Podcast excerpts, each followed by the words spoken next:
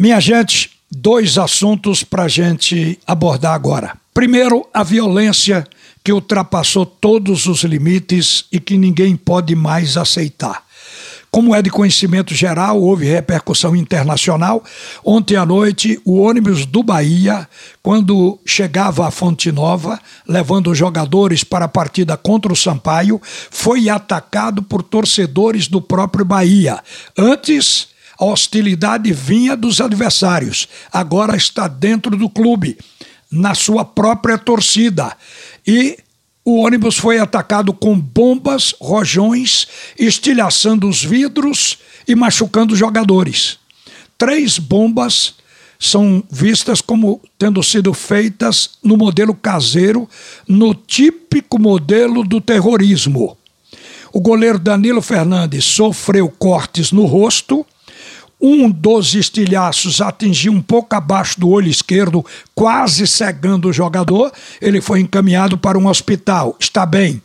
Também o lateral esquerdo, Matheus Bahia, sofreu cortes no braço.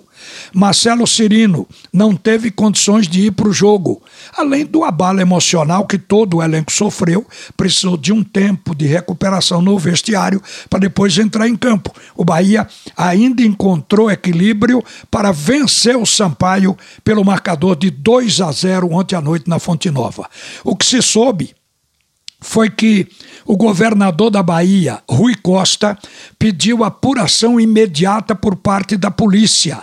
E não vai ser difícil, porque na chegada do ônibus, tudo estava sendo filmado. Então, tem imagens para que a polícia possa encontrar os verdadeiros culpados, levá-los a julgamento e automaticamente para a cadeia. Porque se eles não forem presos, nada vai mudar com relação à violência no futebol brasileiro. Vai ficar tudo como está.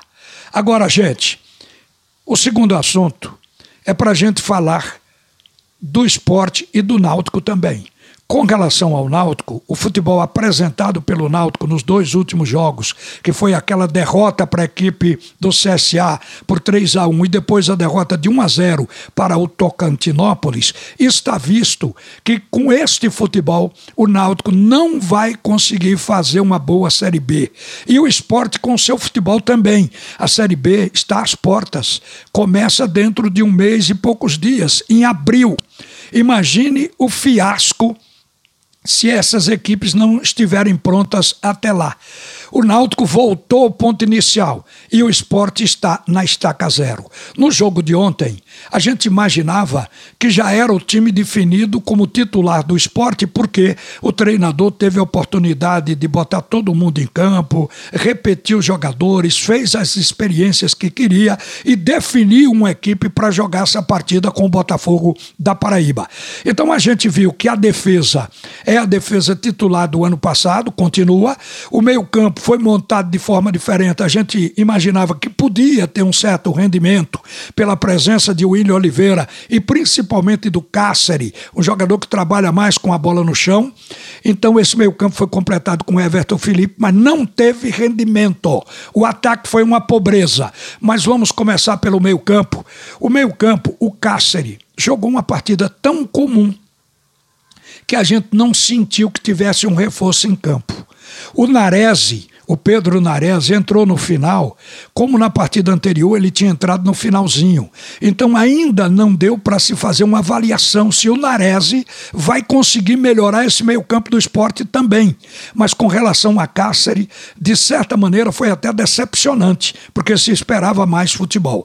Quanto a Everton Felipe, não se trata de fazer um julgamento se ele é bom jogador ou não. Se trata de características do atleta.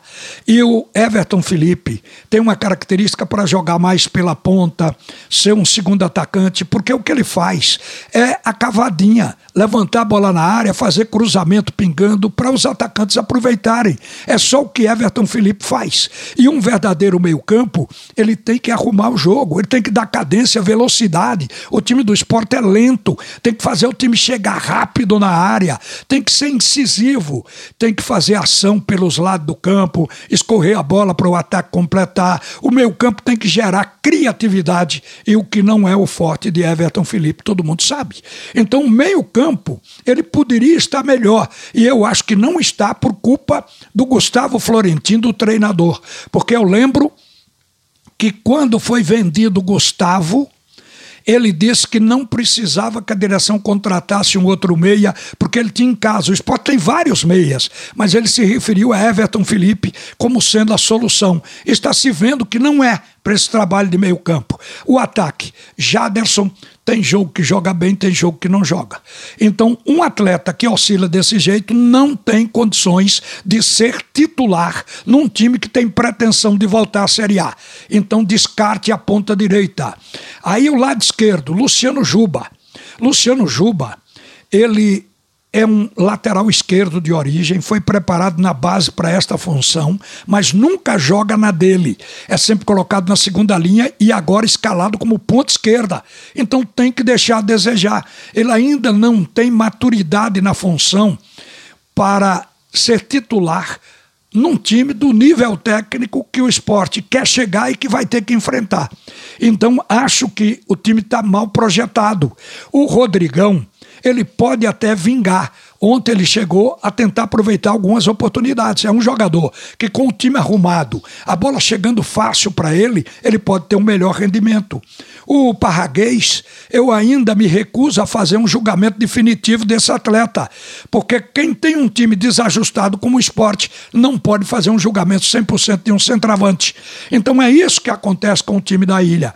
O técnico começou com essa equipe, no segundo tempo, botou cinco outros jogadores, o que ele faz em todo jogo. Começa com equipe, não tem rendimento, é aquele jogo morno, ele muda, mas muda colocando os mesmos. Raiva Negas, que já é um jogador tido como inapropriado para ser chamado de reforço.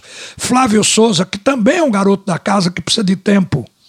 Paulinho, o Paulinho começou agora. O Paulinho ainda não tem uma envergadura, não tem uma experiência para ser um titular na Série B. Seria um bom reserva, entrando aos poucos para no futuro ganhar titularidade. Quer dizer, o esporte não está usando esse caminho. E é profundamente lamentável que a gente sinta que o esporte ainda está começando. Aquele jogo que o esporte vai para cima do adversário não é em função das mudanças. Aquilo é desespero. Quando o time está empatando ou perdendo, como ontem, ele vai para cima para o jogo de abafa. Aquilo ali não é qualidade. Aquilo ali é uma ação, porque não tem outra coisa a fazer no jogo. Aquilo engana. O time do esporte não é o time do minuto final. É o time que você viu durante o jogo todo e sem velocidade, sem um plano de jogo que permita variação de jogadas, é um time que está para ser montado ainda, lamentavelmente. Uma boa tarde, minha gente. A seguir, o segundo tempo do assunto é futebol com Haroldo Costa.